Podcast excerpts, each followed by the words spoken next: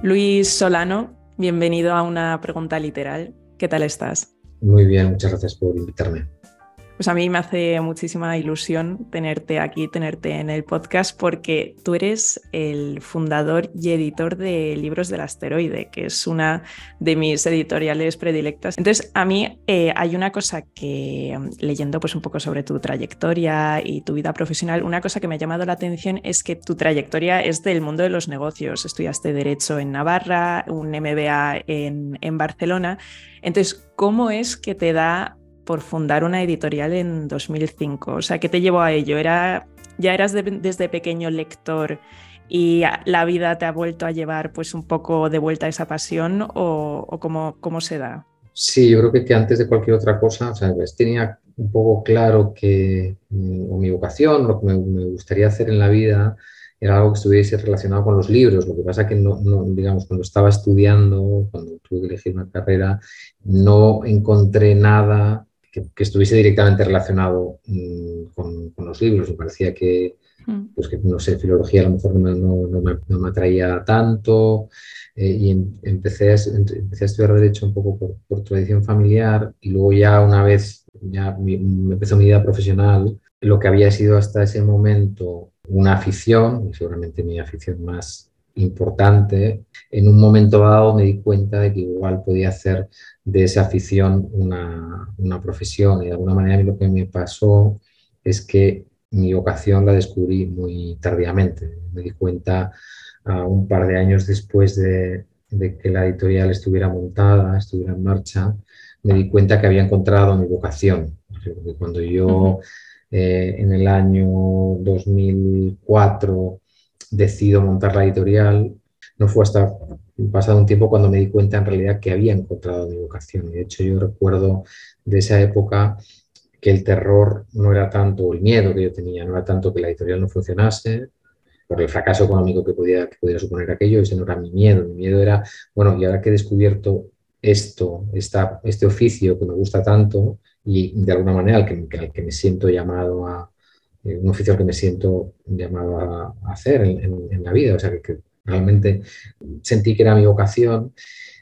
¿Qué pasa si esto no funciona? O sea, ¿quién me va a dar trabajo haciendo lo mismo? Esa era la parte que me, que me daba miedo, de, que Asteroides pudiera no, no, funcionar. O sea, que en realidad es una vocación tardía. Yo no, sé, no, no sabía que pequeño, cuando estaba estudiando, pues no, no, tenía nadie relacionado con el mundo editorial, sí que mi familia alrededor se leía mucho, pero no había una conciencia clara de que por ahí se pudiera desarrollar una profesión y yo también es cierto que, ¿no? como toda la gente a la que le gusta leer, sueñas con escribir, pero también muy consciente de mis limitaciones como artista y por eso pues nunca hmm. me, me ha encantado ser escritor y, tener la fuerza y el empuje para, para intentarlo, pero, la verdad es que eh, no lo tengo, quizá porque me veo un poco limitado eh, creo que, porque lo que me gustaría escribir creo muy claro que no, no sería capaz que no lo puedes expresar. Sí, o que sí, que, no, me, no, no,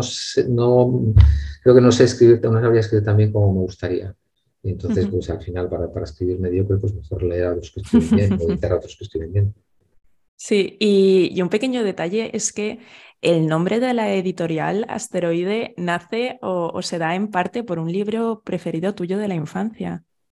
En, parte por eso y en parte también por, por, eh, un amigo que cuando yo empecé a trabajar en, Planeta eh, le había mandado un mail el típico mail que no, que mandas diciendo, oye, a partir de ahora este es mi nuevo correo electrónico, sientas algo que tienes aquí, y me, respondió, me respondió un mail muy cariñoso que hizo el asunto de este mail que me respondió a mi, mi amigo era desde mi asteroide, que tenía un poco de recochineo con, con, con, Planeta. Entonces, cuando estaba buscando un nombre para la editorial, me acordé de aquel, de aquel correo electrónico eh, y me hacía gracia, me hacía gracia esa, eh, esa, ¿no? esa independencia que, que, daba ese asunto, el desde asteroide, me hacía gracia también que, empezase por A, me hacía gracia también la, la, relación que tenía con El Principito, que es un, libro, no fue un libro importante para mí en mi infancia, porque la verdad que lo intenté leer de niño no me enteré de nada, pero luego cuando estamos en la universidad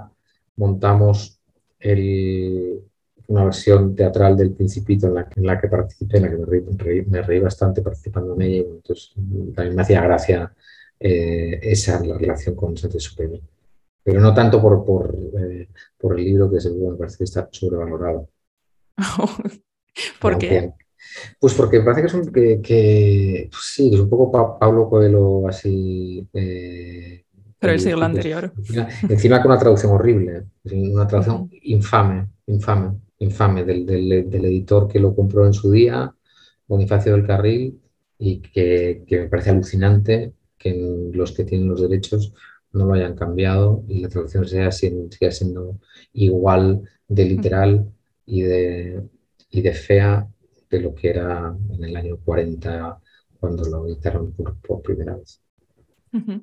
¿Y cómo describirías los libros que editáis en Libros del Asteroide? Porque al final, haya, ahora mismo, o sea, porque esto sí que ha ido cambiando, Ahora hay una mezcla entre ficción, no ficción, pero del siglo XX y del siglo XXI. Entonces, ¿cuál dirías que, cómo describirías o cómo definirías ese hilo conductor que conecta todo lo que publicáis? Yo diría que son libros buenos.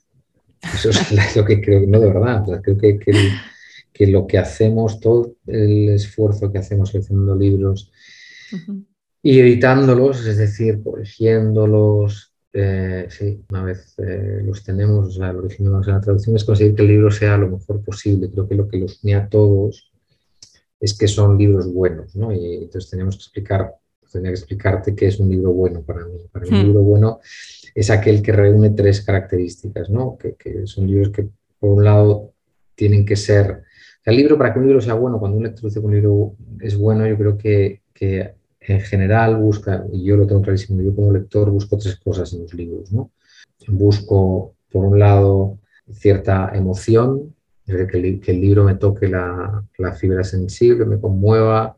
Busco en el libro también entretenimiento, es decir, que el tiempo que le dedico a la lectura del libro me lo pase mejor que, que paseando, contemplando un paisaje, que tomando una caña con un amigo, eh, etcétera. Creo que, que, si el libro no es suficientemente bueno, pues es mejor mm, darte un paseo, ver una buena película, quedar con un amigo, ¿no? Entonces, tiene que tener, como te decía, emoción, diversión en general, y luego tiene que tener inteligencia. O sea, en la lectura leemos para saber más, para, para, tener otra visión del mundo, para conocer cosas que nos, o, sobre nosotros mismos, o sobre lo que nos rodea, o sobre gente completamente lejana a nosotros. de alguna manera, un buen libro cambia la manera en la que vemos el, mundo.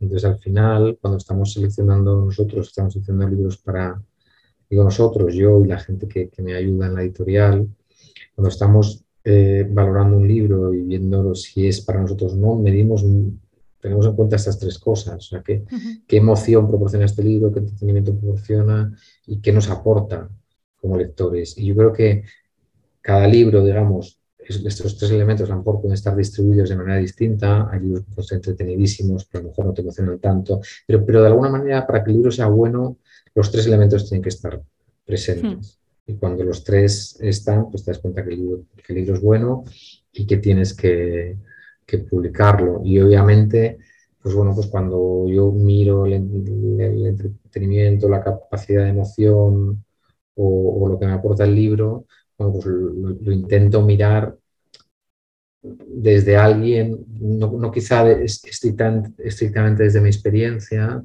lo que hago es imaginarme pues algún amigo mío al que, yo que sé, al que aprecie, que igual no tiene tanto bagaje lector como el mío, pero suficiente sí para, para, saber valorar un buen libro. Y me imagino si ese libro pues, le va a gustar, le va a emocionar, le va a conmover, le va a aportar o no. Y es así como hacemos, como hago, como me planteo esa ecuación de emoción, entretenimiento y eh, inteligencia.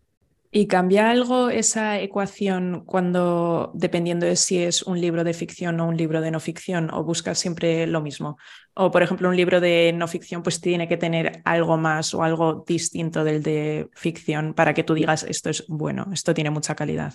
No, yo creo que, que para determinar la calidad del, libro, la escritura tiene que ser eh, buena en ambos casos. O sea, que no es tanto la, la capacidad. Yo creo que lo que, lo que digamos, ahora hablar de un libro de ficción o no ficción, la diferencia clave, al menos desde mi punto de vista, es que en el libro de no ficción el elemento factual del, libro, es decir, lo que está describiendo, eh, cobra una importancia mucho mayor. al final, eh, no, yo creo que en, general en la, la, ficción, muchas veces a lo mejor cuando antes hablábamos de la inteligencia, ¿no? Y cómo abre un libro tu visión del mundo, en una novela, muchas veces las cosas que, de las que te habla la novela son cosas que pueden ser muy cercanas para ti. Puede ser una relación de pareja, una relación con tus padres o con un amigo, o la muerte de un ser querido. O sea, hay mil, mil emociones o mil cosas sobre tu vida en las que una buena novela te puede dar un poco de luz, ¿no? En cambio, la no ficción normalmente lo que aporta, en la casi mayoría de los casos, la no ficción es un ámbito eh, conceptual o factual concreto que el lector no conocía antes. En la novela también puede suceder eso, ¿eh? O sea, me refiero, si tú estás leyendo una novela ambientada en un país del que no tienes ni idea, lo que sabes muy poco, y la ambientación de la novela realista, pues ahí tú vas a aprender cosas de la historia de ese país, de las costumbres, de, de, la sociedad, etcétera.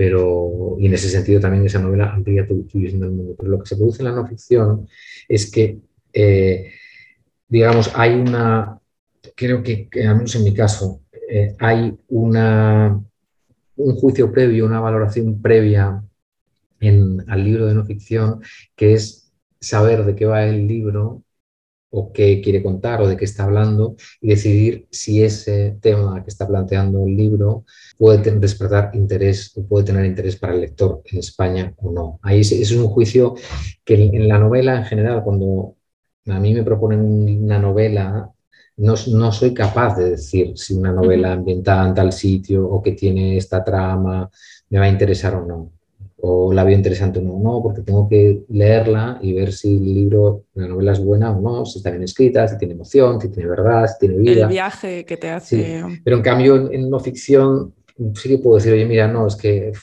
a mí el tema de pues el fracking eh, en la costa española, pues no me interesa, o al revés, pues decir, ojo, pues a mí un reportaje sobre, sobre el fracking y el castor y los eh, terremotos frente a Tarragona y Florentino Pérez forrándose a costa de los impuestos de todos los españoles, me parece interesante o no, o sea, puedo emitir un juicio a priori, luego tengo que leer el libro para ver si el libro ha conseguido eh, cumplir la promesa que hacía, pero, pero el, el tema sí que a priori lo puedes descartar. Y es que a mí no me interesa un libro sobre el sistema de castas en la India. Digo temas así al azar que, no sé si, me interesan o no, pero, pero el juicio es mucho más fácil de, hacer, mientras que la novela, como dices, tú tienes que viajarla para saber si, mm. si te gusta o no te gusta. Mientras que en cambio sobre mm, el, un libro de no ficción puedes descartar, el descartarlo a priori. Y nosotros como, como editores los descartamos a priori simplemente por el tema. Pues mira, es que ahora mismo un ensayo sobre el amor pues no me encaja o unas memorias de un futbolista, pues, pues no. Bueno, además costaría, creo que costaría encontrarlas bien escritas. Y em, antes que mencionabas lo de que eh, un libro, pues al final como que tiene que, que no competir, pero suplir el, tiempo que a lo mejor uno pues, podría estar dedicando pues, a tomar unas cañas o a irse a dar un paseo o lo que sea, y que si no te interesa el libro, pues mm, casi mejor que estás tomándote las cañas. Entonces, como lector, ¿tú dejas libros a medias? ¿O, los o eres de los que dice tengo que acabar el libro? No, no, hay que dejarlo a medias, claro que sí. el libro es una porquería para que vas a, pegarte un, Creo que al libro tienes que darle, al tienes que darle un poco de un voto de confianza entonces tienes que darle algo de espacio, algo de tu tiempo y cierta atención. Entonces, si tú no le has dado al libro cierto tiempo y cierta atención, pues igual sí que tienes que empeñarte un poco, un poco más. Pero si le has dado tiempo y atención y has leído 50 páginas de un libro de 200 y el libro te parece un pestiño, tienes que dejarlo corriendo. Eh, por mucho que todo el mundo te haya dicho que es, que es una maravilla. A mí me pasa bastante la verdad, últimamente, que, que, libros, bueno, que dejo libros a medias, también leo traducciones de la competencia que en general están muy mal traducidas, entonces me enfado porque están mal traducidas y, me cuesta más terminarlas. Antes era un lector un poco más benévolo, por ejemplo, con las traducciones. y, y, en cambio, pues con el tiempo, como, como también paso mucho tiempo editando las nuestras, preocupándome de que salgan bien, pues bueno, pues entonces cuando leo una de la competencia tiendo a fijarme en los errores. En cómo lo hacen. Mm. Sí, cuando hay cuatro o cinco seguidos en diez páginas, pues me cuesta mucho eh, creerme que, eh, que, merezca la pena dedicarle el tiempo al, libro. Pero, pero, lo que intento es, digamos, tener siempre una pila de libros que, sé que son buenos, que me han recomendado, e irlos, irlos leyendo para poder de alguna manera ir, ¿no? con una especie de sorbete, ir, ir limpiando el gusto de lo mucho malo que tengo que leer para, para la editorial. Lo que pasa es que también sé que el tiempo es finito y que si el libro, no sé, eh, a lo mejor un libro en la mitad de... No hace, falta acabarse los libros. Yo creo que, que, que es un poco eh, un mito y uno tiene que saber el tiempo que tiene que, dedicarle a cada libro. Si el libro es bueno, pues hombre, yo creo que está muy bien. Hay que acabarse los libros buenos porque, porque de alguna manera ¿no? Mm, irlo dejando todo a medias en la vida, pues qué horror. Eh, empezar, a hacer, empezar a ver esta peli que te está gustando y no acabarla, pues, pues qué mal. Pero es verdad que igual eh, tampoco hay tiempo para tanto y si has leído un libro de una novela de 800 páginas, has leído 400, te ha gustado, porque tampoco te, te preocupa, ya no te preocupa mucho si mm. la heroína va a acabar con el héroe o no, mm, pues igual la puedes dejar y, buscar otro, otro libro. Y ahí eh, yo creo que, no, hay que acabarlos. no, sé dónde, muy bien dónde sale yo eso, ¿eh? esa historia. Yo cuando era más joven me empeñaba más en, acabarlos, pero, pero hoy en día la verdad es que no, me, empeño en, sí, en, darles el, en darles al libro el tiempo y la atención que merecen. Entonces, si de repente en un, momento dado el libro no me está gustando, veo que no estoy entrando, pues no lo aparto y lo dejo hasta que encuentro un momento mejor en el que entrarle.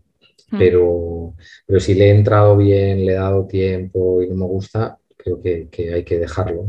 Entender hmm. por qué no te está gustando también, porque yo creo que, que ¿no? hay, mucho, hay mucho libro, hay mucha comida, hay muchas canciones, hay mucho... No tiene por qué gustarte, no tiene por qué gustarte todo. Es verdad que cuando estás formando el gusto, al principio, pues yo creo que, que, igual hay determinados libros, ¿no? Cuando eres más joven y tienes menos criterio y no estás tan seguro de tu criterio, si estás leyendo algo que supuestamente es como muy canónico, igual conviene acabárselo. Para, es que claro, ahí está también la cosa con, por ejemplo, libros clásicos, pero que, que, que, son obras maestras, pero que leerlos cuesta un montón y que a veces pues tampoco es súper entretenido. Entonces, em, hay también un poco el debate de si merece la pena, si uno debería acabarlo, pues no por obligación, pero sí, pues eso de formar el gusto, em, hacerse, o sea, hacer el paladar o decir, mira, me voy al siguiente que me entretenga, que, con el que me lo pase bien y que, bueno, que aporte algo también. Bueno, también según el, gusto que estés formando, ¿no? Si mm. uno está formando un gusto como más diletante, y más particular, pues, pues, igual no hace falta acabarse. Si uno en cambio está formando como, como lector y quiere dedicarse profesionalmente a algo relacionado con la literatura, pues me parece que, hay determinados libros que tiene que, eh, que tiene que aguantar, determinados libros que tiene que aguantar, también tiene que saber eh, que tener criterio y yo qué sé, pues hay, gente a la que a lo mejor, no sé, si, si eres un tipo de lector, incluso, ¿no? Que al que la vanguardia te va menos, te has cogido un libro muy vanguardista, pues igual no hay que, ¿no? Tienes que saber también eh, si en aquel libro has leído lo que, lo que se suponía que tenías que haber leído de, él. Pero vamos, yo creo que en general hoy en día y con, la cantidad de cosas que tenemos que, hacer y que puedo hacer eh, la gente, yo a un lector, a un buen lector medio, le diría que no, que al libro le tiene que dar espacio, le tiene que dar eh,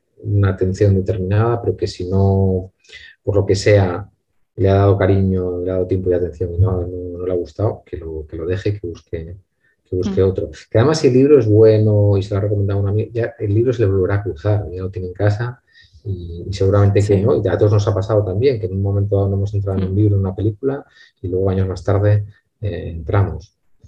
Sí, y una cosa, antes has comentado que claro que al final el tiempo que tenemos es finito y tú ya dedicas bastante tiempo pues a leer todas las propuestas pues, que llegan o los libros que editáis. Entonces, ¿tú consigues sacar tiempo para leer por placer o leer sin ningún tipo de propósito editorial? Sí, o sea, sí, voy leyendo, lo, sí, lo que pasa es que mucho menos, que claro, tengo muy poco tiempo hmm. de, placer y lo que me pasa es que como tengo poco tiempo de, placer con, las lecturas estas que me pongo, que son lecturas que medio son por placer y medio son también por saber qué es lo que está, ¿no? Pues hmm. o cosas del canon, que me, obras clásicas que me falta por, por leer, o cosas que aparentemente son contemporáneas muy buenas, que me interesa también eh, enterarme eh, de qué van. Lo que me pasa también ahí es que cuando, pues en esos, a veces las, son libros que empiezo a leer con la idea de ojalá que, ¿no? que me zambulla en esto y, mm. me mantenga aquí 300 o 400 páginas encantado de la vida, pero a veces lo que me pasa es que las 200 pues ya sé exactamente qué libro tengo entre manos, ya sé exactamente por qué eh, está funcionando como está funcionando, porque está gustando, ese, ya, ya entiendo, ¿no? Que ya entiendo por qué el libro mm, ha tenido la repercusión que ha tenido y entonces pues igual mm, me leo la mitad del libro y, ya me lo, ya no lo, termino. Entonces, eh, sí. es verdad que, que, la lectura, sí, yo creo que en mi caso en general es que toda la lectura es muy profesional. Que cuando, sí, porque ya no es nunca por mero placer. Y hmm. como te decía, incluso en el momento que, en, un momento que sea como por mero placer y tuviera tiempo, a mí me pasarían cosas como estas que te comentaba. Cuando veo traducciones mal, editadas, por ejemplo, pues ya sería incapaz de, de, suspender el juicio y, dejarme llevar por ese, eh, por ese libro. Pero vamos, en general yo diría que yo obtengo mucho menos placer de la lectura del que creo que tienen los lectores que compran nuestros libros. O espero, ¿no? La verdad. Pero también es, también es, es verdad, o sea, yo, mm, uno se empieza dedicando a la edición para, ¿no? porque le gusta mucho leer mm. y al final lo que acabas es eh, leyendo muchos libros malos. Y no, sobre todo mm. te acabas leyendo muchos libros malos y acabas como con mucha impaciencia, porque claro, bueno, es como te gusta mucho comer, ¿no? Y, y el comer es un placer, pero si te conviertes en cocinero, pues el cocinero seguro que no es, ¿no? hay tantos cocineros gordos. Hmm. Pues seguramente porque no están hartos de comer y no están tan, eh, no disfrutan tanto de la comida, como es, es, siempre una valoración del, mucho más profesional y por lo tanto creo que mucho menos placentera, seguramente. Hmm. Y ahora que comentabas esto de pues, que muchas veces pues, al leer un libro pues, juzgas pues, el tema de traducción, está... a nivel temático, me gustaría saber tú como editor, ¿qué opinas del tema de la corrección política en los libros? De a veces pues no abordar temas pues para no ofender, o sea, no abordarlos desde cierto punto de vista para no causar tampoco... ¿Crees que eso es bueno para la literatura? o que la literatura tendría que ser como un lugar donde pues haya cabida o haya hueco para distintos puntos de vista. Yo es que lo digo sobre todo porque hay, bueno, pero estos son sobre todo editoriales pues estadounidenses y mm, e inglesas que tienen lectores de sensibilidad que van detectando en los libros pues a ver dónde no han tratado bien ciertos temas, dónde han tratado pues un tema que puede ofender a lo mejor a cierta parte de la sociedad. Entonces, em, si uno al, a la hora también de crear y a la hora de publicar debería tener tanto miramiento, o si eso hasta cierto punto mm, resta el valor pues chocante que también tiene a veces el arte de pues como despertarnos a, cosas. Sí, yo creo que cada, cada lector y cada editor o productor de cine o lo que digamos, pues cada, cada, por un lado, cada artista cada lector y cada intermediario, entendiendo como el editor o la persona que, los productores de cine, los exhibidores, etcétera, tienen que decidir ¿no? Eh, de qué quieren hablar y cuánto se quieren eh, autocensurar. yo creo que, el, artista eh, mal, digamos, mal, el artista que, que a priori se, imponga determinadas censuras o piense en cómo van a sentar las cosas, porque lo, que tiene al final el artista que, que, hacer es crear algo bello que conmueva al lector y en, algún momento pues tendrá que poner, eh, tendrá que arriesgarse y, tendrá que igual poner cosas que no son más tan, tan cómodas. El lector quiere, tiene que también decidir y el espectador tiene que decidir si, si quiere tener y recibir solo cosas obvias, obras de arte obvias, o quiere obras que le hagan un poco eh, cuestionarse el mundo en el que, en el que vive. Y el, y, el, y el, editor también es libre, o el intermediario también es libre para decidir qué obras eh, son las que le interesan y las que quiere eh, hacer llegar al, al, público. Respecto al otro que, que, que, cuentas de si puede ofender o no a alguien, yo creo que en general yo busco libros o, igual que no solo los que busco para los que leo también. Entiendo que, que los, que me interesan, los que me gustan, etc., son los que me, que me hacen reflexionar, pero que tampoco son eh, libros ni ofensivos ni, ni zafios y que si en algún momento hay escenas más duras o pasajes bueno, pues que, que, están digamos, que tengan cierta justificación, los, ¿no? poco que tengan cierto buen gusto, y buen gusto entendido como, como esto, cuando toman determinados riesgos que, que o quieren como ver al lector, no, no utilicen la manera obvia de cómo ver al, al lector, un poco el, el, pues sí, pues cacaculo pedopis, o sea, cuál es el sentido de intentar empatar hoy en día a alguien ¿no? con un libro sobre, eh, uh -huh. pues esto, malsonante, pues hace años igual sí tenía, podía tener interés leer primera vez, hoy en día eh, no.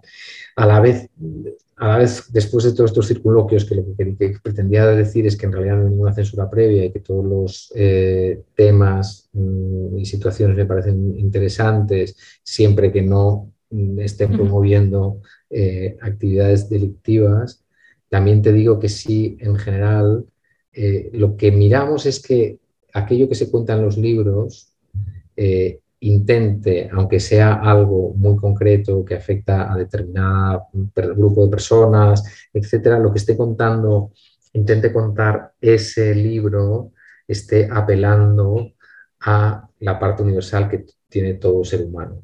Cerrarte, por ejemplo, o cerrarte en banda a publicar eh, esto porque el contenido no va con tu línea editorial o al revés, ¿no? O, o, o, tengo que publicar más de este tipo de contenido porque es lo que supuestamente ahora me dicen mis, eh, ¿no?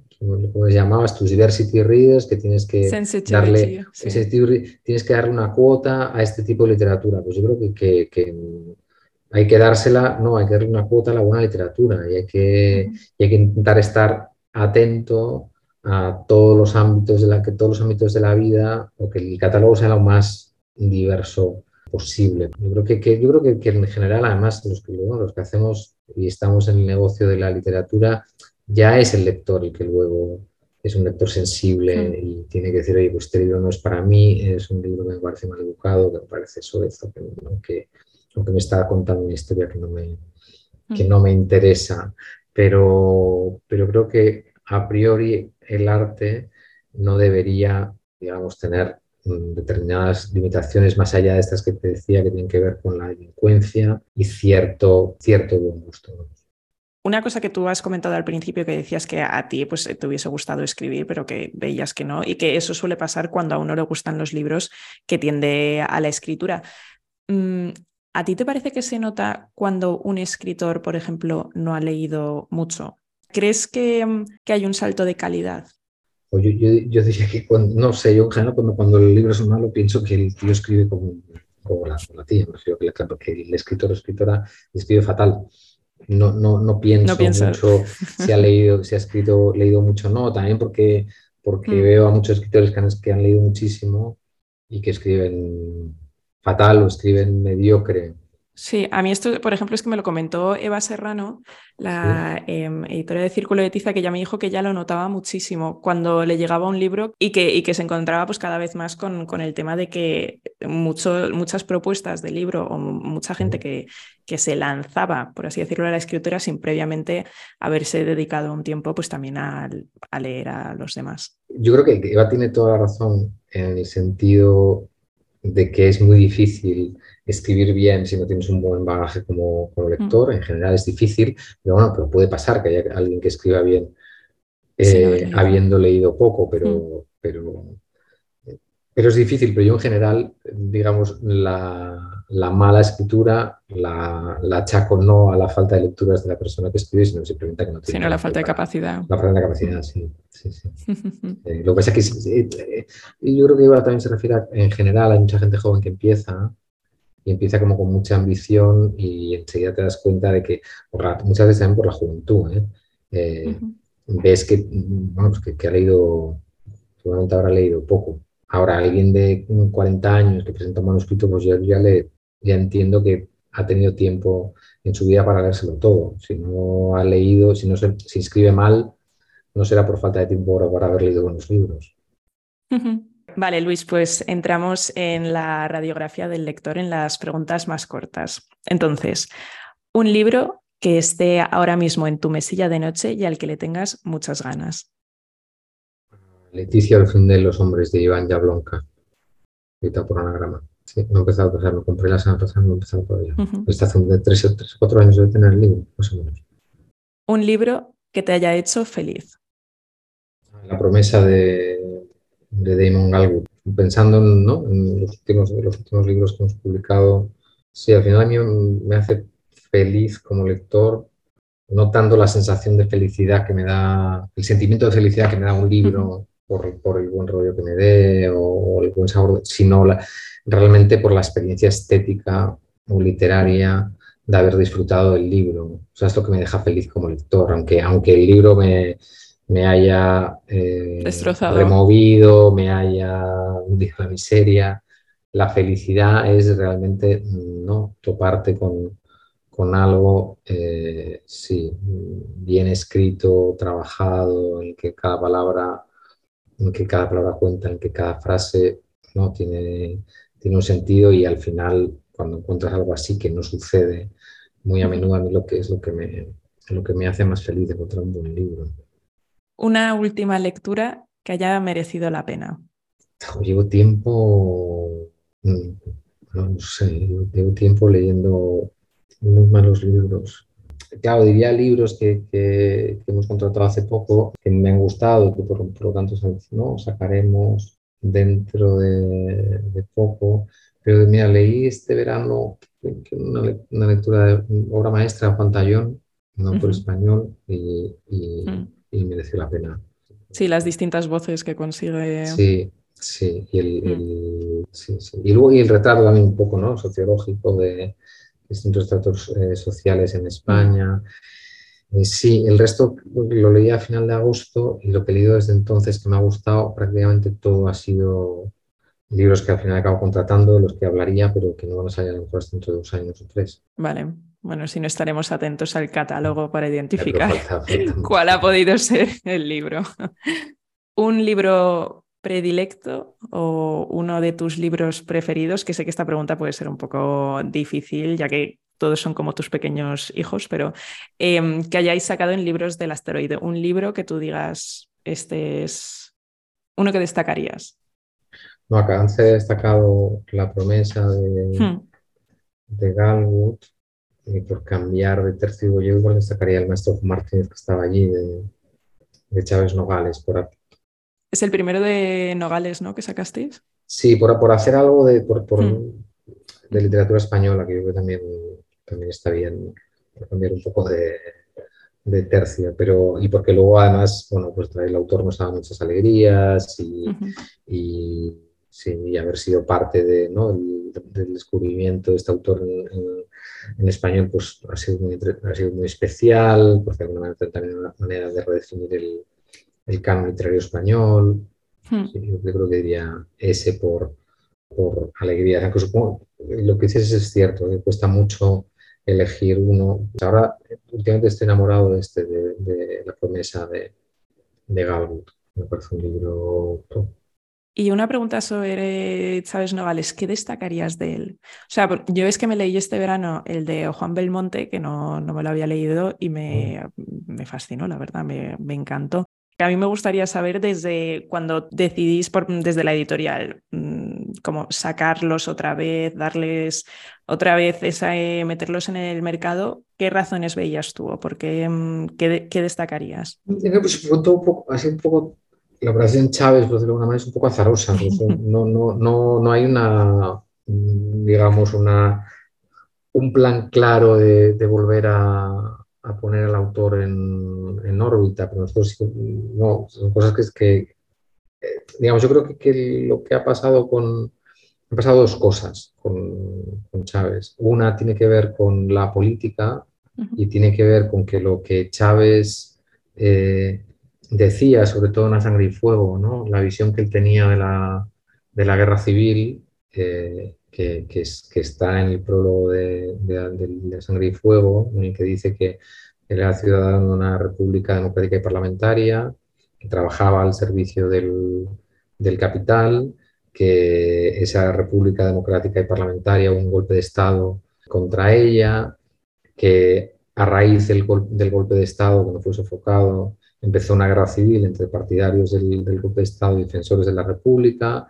y que luego, eh, posteriormente, dentro del bando republicano, hubo una revolución y en la que empezaron a una revolución de, de izquierdas, en la que los grupos entre los anarquistas y los comunistas pues, se hicieron con el, con el poder y de alguna manera ese bando dejó de ser eh, democrático. esta, esta visión que, no, no, todo el bando, obviamente, pero creo que, que, que, había en ese bando había gente antidemocrática y que por lo tanto él, como digamos, había hecho méritos para ser fusilado por unos y otros y por eso en el año 37, a finales del 36, decirse de España y exilarse, esa visión de la guerra civil pues es una visión que deberíamos tener todos los, españoles. Yo creo que esa es una de las cosas fundamentales de Chávez y, de su redescubrimiento, porque es algo que él dijo en el año 39, en, cuando se publicó, no, en el año 37, cuando se publicó Sangre y Fuego, pero que de alguna manera hasta hace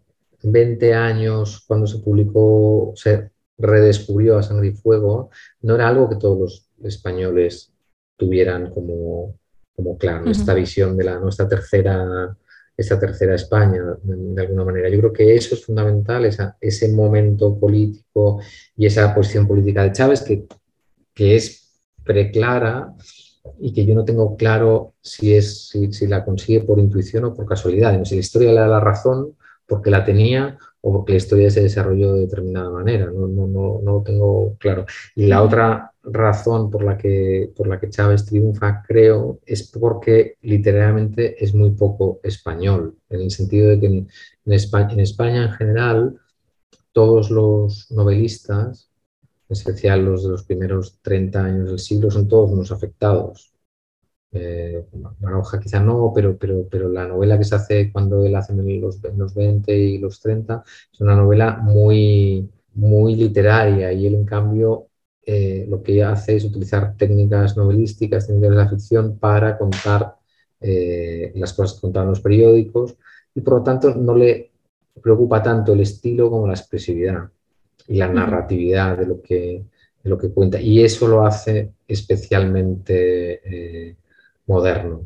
Y esa tradición que él empezaba y que en realidad había empezado Pla un poco antes que, que él, pues prácticamente nadie la, la continúa luego en España y en cambio la vemos hoy, nos parece radicalmente moderna porque lo es, ¿no? esta búsqueda de la expresividad y el, huir de lo barroco, del adorno y, ¿no? y buscar más con, menos, mm. eh, yo creo que también es lo que le hace, lo que le hace grande y lo que hace que hoy eh, se, lea, se lea también, porque es que el lenguaje es muy poco anticuado, mm. es muy esencial, es muy claro y es muy, muy, muy poco anticuado y eso es muy, muy difícil de, conseguir.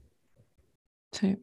Es verdad eso. Ahora que comentas lo del lenguaje, es verdad que, Juan Belmonte no tiene ningún tipo así de... O sea, que parece escrito hace 15 um, años. Sí, sí. y en cambio ¿no? y está escrito hace casi 80. La tira.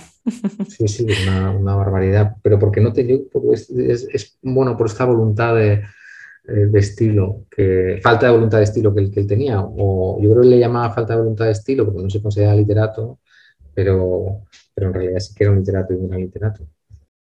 Una temática sobre la que te gustaría que se escribiese más. Sobre la inmigración en España. No hay nada, o hay muy pocas cosas, ¿no? De, de gente que haya venido aquí a ayudarnos en los últimos 20 años y que nos cuente no solo su historia, sino que nos cuente también cómo los, cómo los vemos, cómo nos ven a nosotros inmigrantes y, a través de vernos a nosotros a través de sus ojos. Me parece que, no entiendo muy bien por qué no, por qué no pasa.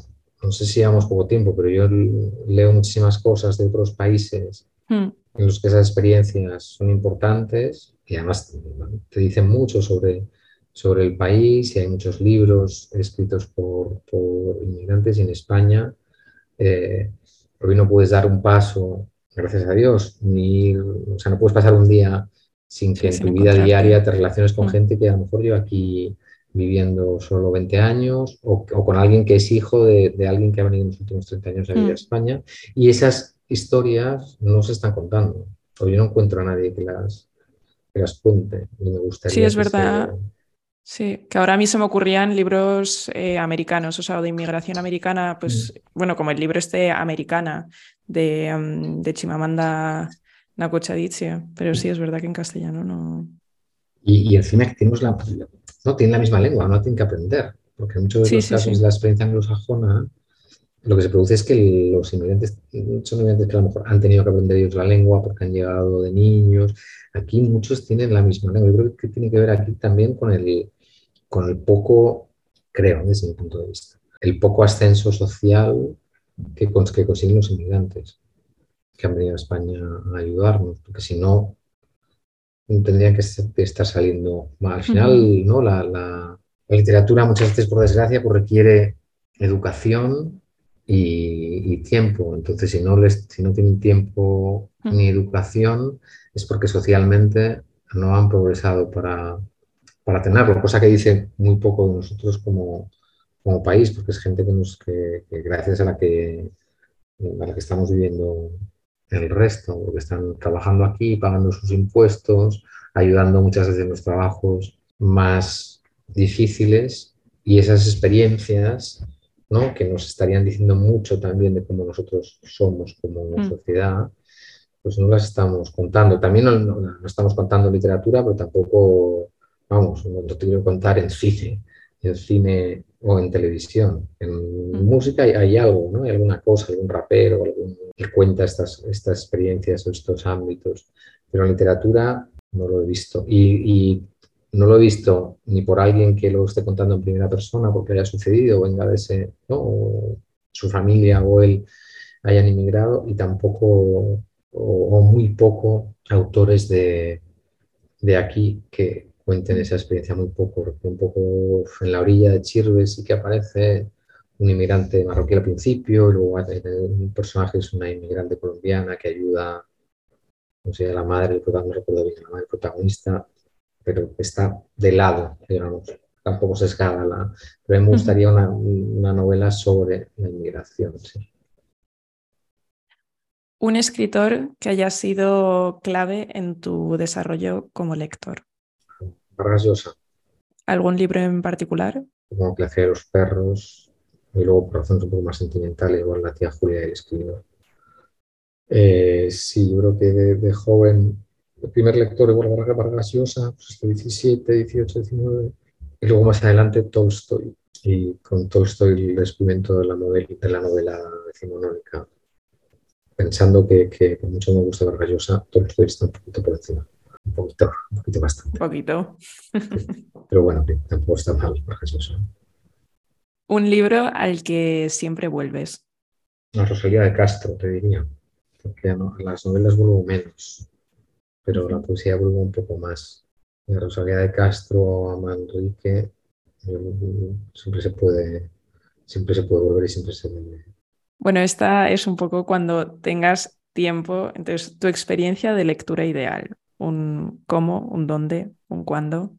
Sobre todo, pues, a ver, ya que te dedicas también a leer en tu jornada laboral, pues si consigues tu, lectura de placer, ¿cómo, cómo sería? me gusta leer en la cama. Y me gusta leer en la cama por la mañana. La sensación esta de, estar con un libro bueno por la noche es mala porque, te vas perdiendo. si te vas perdiendo, tienes sueño, quieres hmm. seguir, pero no. Esa es una experiencia muy buena, la de, ¿no? la de perder horas de sueño porque el libro es muy bueno, que no me pasa tanto. pero para mí es casi mejor la experiencia de, decidir dejar el libro porque al día siguiente no tienes nada que hacer, entonces poder dormir y saber que aquello te está esperando eh, en la mesilla de noche y mm. que la, solo tienes que levantarte, igual irte a hacer un café y volver a la cama para, para seguir leyendo. Creo que la última vez que me pasó algo así fue con Patria de, mm. de Aramburu, una, novela, mm. una novela grande. Y la empecé a leer eh, un viernes por la tarde. Bueno, por la tarde no, diría que igual por la noche, que la cogí de la noche. estaba ahí con, un poco excitado con ella, pero, pero si no tenía sueño y era toda la semana trabajando. Pero me pasó un sábado estupendo porque me levanté, no tenía nada que hacer y estuve pues, leyendo de 9 a 2 Luego tienes un poco de mala conciencia ¿eh? cuando te levantas tarde de la, de la, de la cama, pero, pero sí, me gusta el tumbado en general. Que no leo últimamente leo siempre de pie, pero leer en la cama. Un libro preferido del que seguramente nadie o muy poca gente haya oído hablar. No sé si, si o sea, no es tanto un libro mío en el sentido de que, de que haya sido siempre una lectura favorita mía pero sí un libro que descubrí hace muy poco y que no me podía creer que siendo lo grande que era, no hubiera leído antes. Es eh, Romanticismo de Manuel Longares.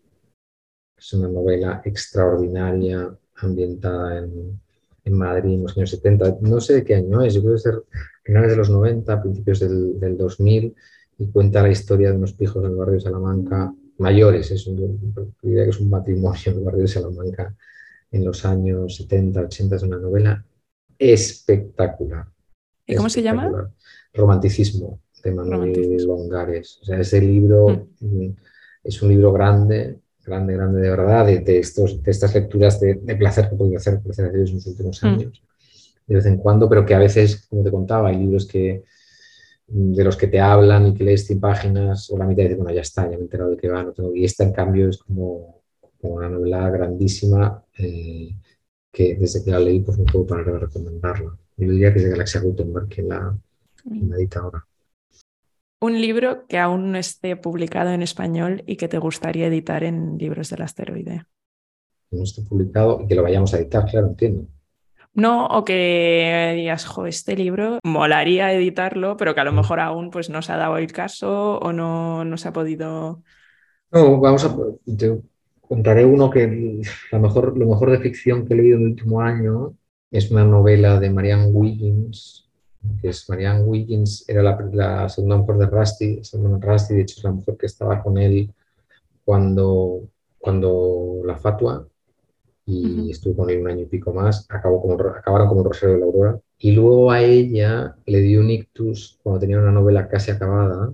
Vaya y durante un tiempo perdió habla y la novela la, la ha conseguido 15 años después del ictus la consiguió terminar la publicó en diría que en julio en Estados Unidos y yo es lo mejor que he leído en ficción eh, americana en el último, los últimos dos años de, largo, son las, las propiedades de la sed, The Properties of Thirst, y es un libro alucinante, muy poco a la moda, un poco antimodas Estados Unidos, o sea, no hay, no hay mundo woke, no hay mundo queer, no hay, hay raza, porque hay, hay algo de, mm. de, Japón, pero bueno, es un libro que tiene, tiene de todo, porque es un libro que tiene un alegato hacia la conservación de la naturaleza, es una historia de amor maravillosa, como todas las novelas así eh, buenas, o que las que a mí me gustan, y tiene también una crítica a la sociedad americana porque el libro está ambientado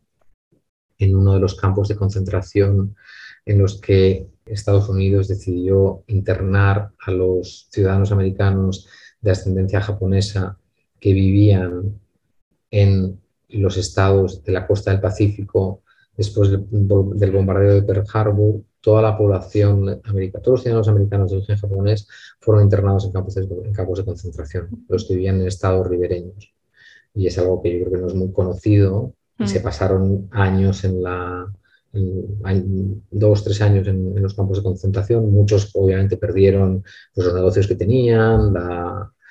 Y es un episodio no muy conocido. Y bueno, la, novela usa estos tres elementos, es una novela alucinante, que espero que publiquemos el año que viene.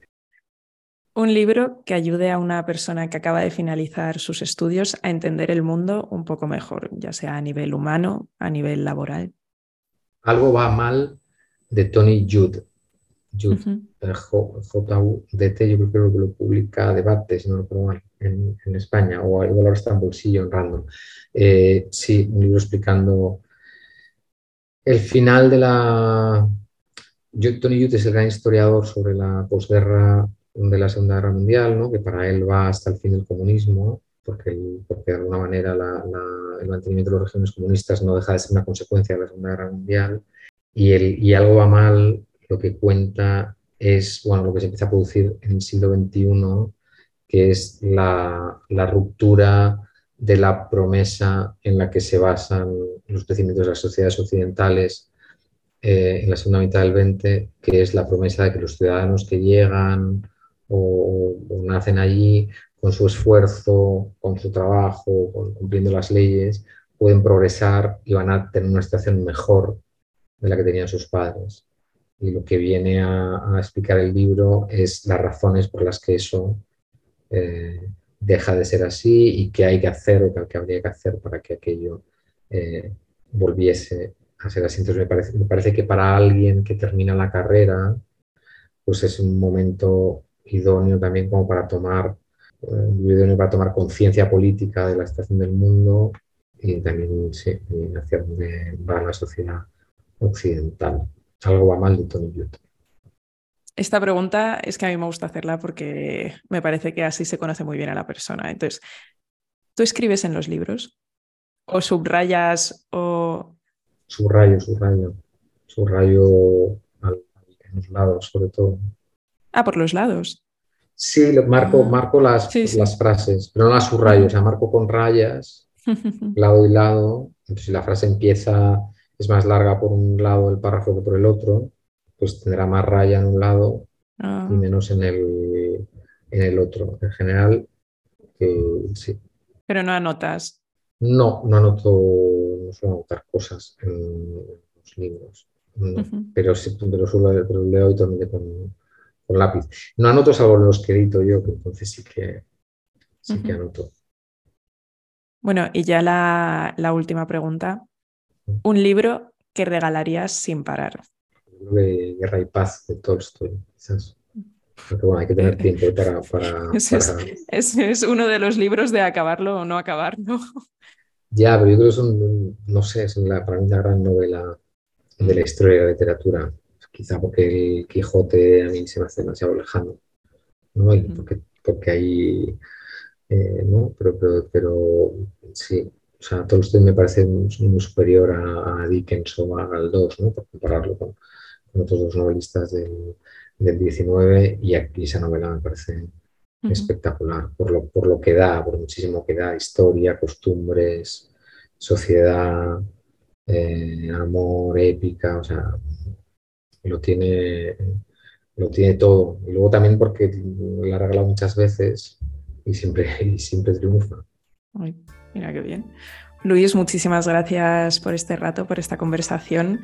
Estaremos muy atentos a lo que sigáis publicando en Libros del Asteroide y vamos a ver si seguís la trayectoria de, de hasta ahora exitazos, porque yo puedo confirmar como lectora que lo que dices de que son buenos libros es verdad.